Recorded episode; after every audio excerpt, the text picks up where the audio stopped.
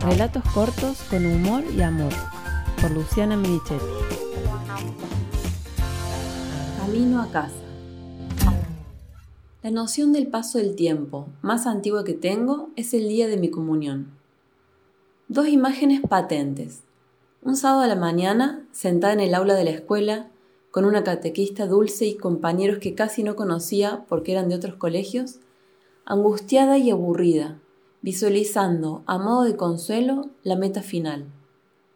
Varios meses después, sentada de blanco en un banco de la iglesia, por fin no teniendo que volver a escuchar relatos que no entendía, recordando claramente el momento en que me había visto allí.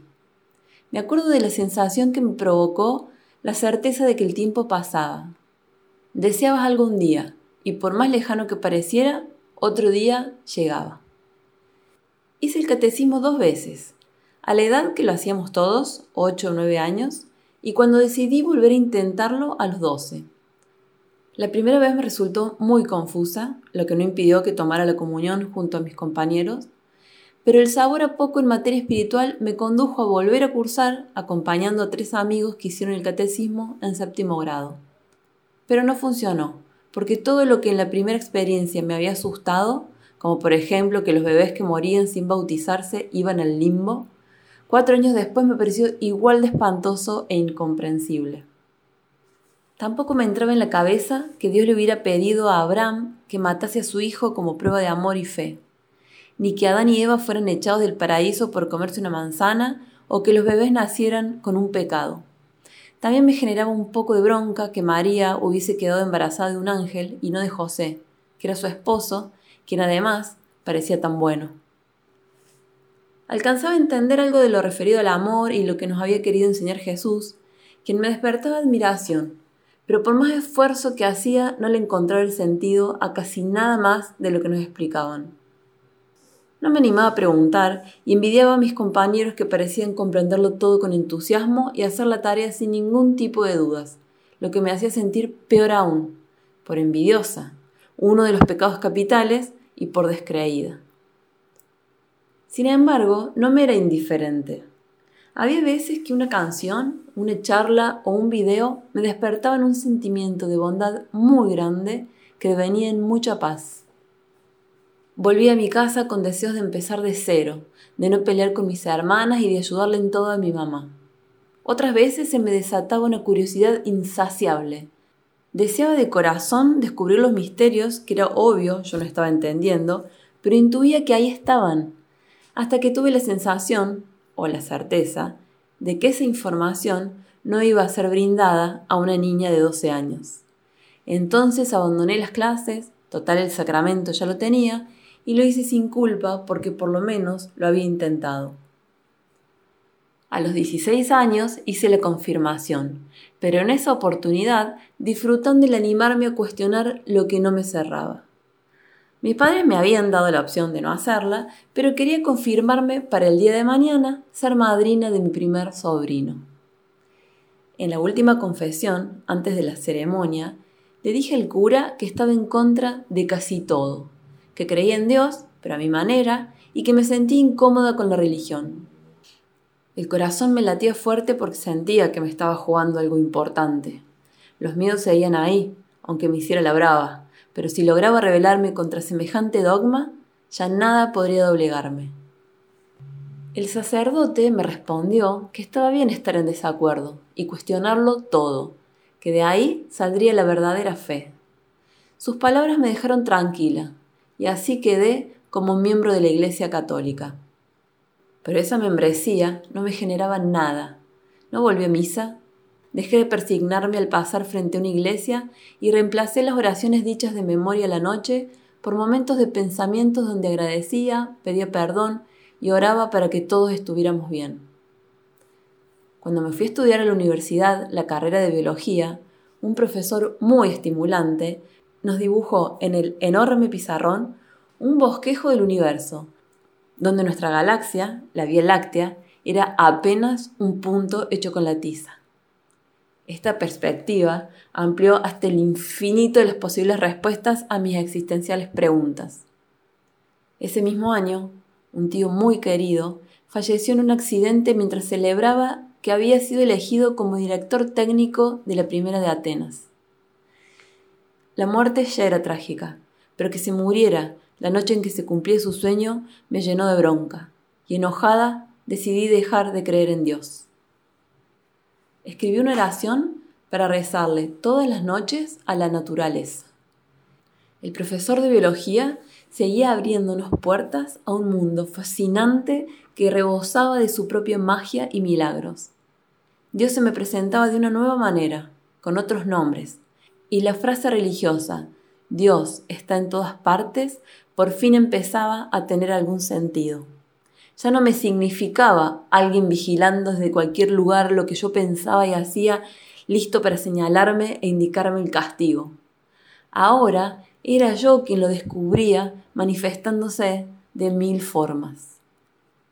La biología, ciencia de la vida, tampoco tenía todas las respuestas, pero me alentaba a seguir haciendo preguntas. Al año siguiente cambié la biología por una nueva carrera, cine y televisión. Con ella aparecieron películas de diferentes épocas y partes del mundo, con otros escenarios, idiomas, culturas, formas de ver la vida. El séptimo arte ofrecía muchísimo más que mero entretenimiento. También aprendí el efecto que tiene en la audiencia el ángulo de la toma, el ritmo del montaje y la elección de la música. Lo manipulables que somos frente a los medios si no somos conscientes que detrás de lo que consumimos hay personas con sus propias intenciones, que saben construir y vender realidades eligiendo la toma, el montaje y la música. Con el cine aparecieron nuevas amistades y también nueva literatura. A partir del año 2000 empecé a escuchar la palabra metafísica. A través de la tienda que tenía pude conocer gente tan peculiar como la mercadería que ofrecíamos. Personas con infinitas preguntas y teorías sobre realidades paralelas y simultáneas, que me hablaron del no tiempo ni espacio, ni pasado ni futuro, Ideas que al principio parecían delirantes, pero que obedeciendo sus propias lógicas se volvían posibles. En la misma época, las películas Matrix y The Truman Show irrumpieron fuerte, sembrando más dudas sobre lo que había más allá de lo que percibía como real. Fueron años de mucha curiosidad y búsqueda, de leer, de probar, de conocer, de encontrar, de decepcionarme. De todo algo quedaba, pero el gusto a poco aún seguía. En la ciudad tuve acceso a nueva y variada información, pero como una hermosa metáfora, recién cuando regresé a mi pueblo natal, cuando volví a casa, encontré lo que llevaba años buscando. Dos maestros, dos experiencias que cada día siguen transformándome. El primero me enseñó yoga. Con responsabilidad y generosidad me mostró el camino. Cuerpo, mente y espíritu. Fueron tan reveladores esos años que me convertí en una pesada. Mientras mejor me sentía, más evangelizadora me volvía. Quería que todos experimentaran y leyeran y escucharan lo mismo que yo.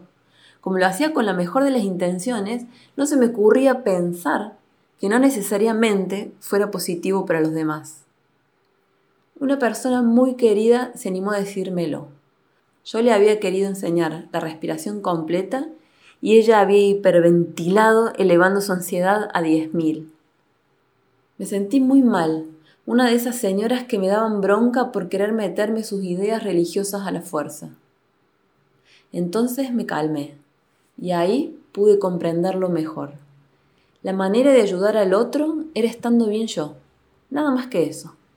Y para estar bien yo era necesario seguir experimentando ir hacia adentro hacia mis zonas más luminosas y las más oscuras también, ejercitando eso tan difícil que es aquietar la mente para escuchar lo que suena detrás del ruido. Mi segundo maestro hizo germinar la semilla, soleada y regada en los años de yoga. La semilla ya está sembrada, nacemos con ella. En las meditaciones tomé contacto con eso que desde chica intuía. Fui hacia adentro y descubrí el infinito, donde se disuelve el espacio, el tiempo, se disuelven los miedos, las broncas, los dolores, el escepticismo. donde se llena el vacío. La paz, el gozo, la felicidad, el amor que vivo, ¿cuál es la palabra justa? Aunque sea por poquísimo tiempo en ese estado, no puedo explicarlo. Y no poder transmitirlo con palabras es precisamente la mejor lección para mí. Pienso en mi antigua y hermosa vecina, ferviente católica, que viene ganándole varias batallas al cáncer, a fuerza de amar la vida y la inquebrantable fe que tiene en Dios. En los vecinos, testigos de Jehová, de mi ex suegra, personas incondicionales a la hora de dar afecto y apoyo. En mi amiga que no cree en dioses y con sus actos hace de este mundo un lugar mejor. Una tarde aburrida en mi casa, invité a pasar a dos mormones que habían tocado el timbre. Me daban curiosidad y quería ver si teníamos puntos en común. Encontramos al amor como el principal. La charla resultó tan fluida que después de un rato uno de ellos me dio turno para que me bautizara en su religión a la semana siguiente. ¿Vos creés que me salí de la religión católica con lo que me costó liberarme del miedo y la culpa para meterme en otra religión? Los tres nos largamos a reír. Cuando se fueron nos despedimos, más desprejuiciados y respetuosos. Mi intención no es adoctrinar, y perdonen si está escrito suena a eso. Que cada uno crea en lo que le haga bien y le dé paz, y que su bienestar y paz se vuelvan contagiosas.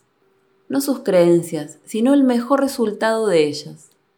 El camino hacia el amor es personal, pero el beneficio es colectivo. Un camino que no es fácil recorrer. No es recto ni plano, y más de una vez se traspapela el mapa. En estos días de cuarentena, con calendario y horarios desdibujados, vuelvo a pensar en el paso del tiempo. Cuando les dé el primer abrazo a esas personas que tanto extraño, voy a acordarme de este momento, en que escribo, ilusionada por la llegada de ese día que todavía no tiene fecha.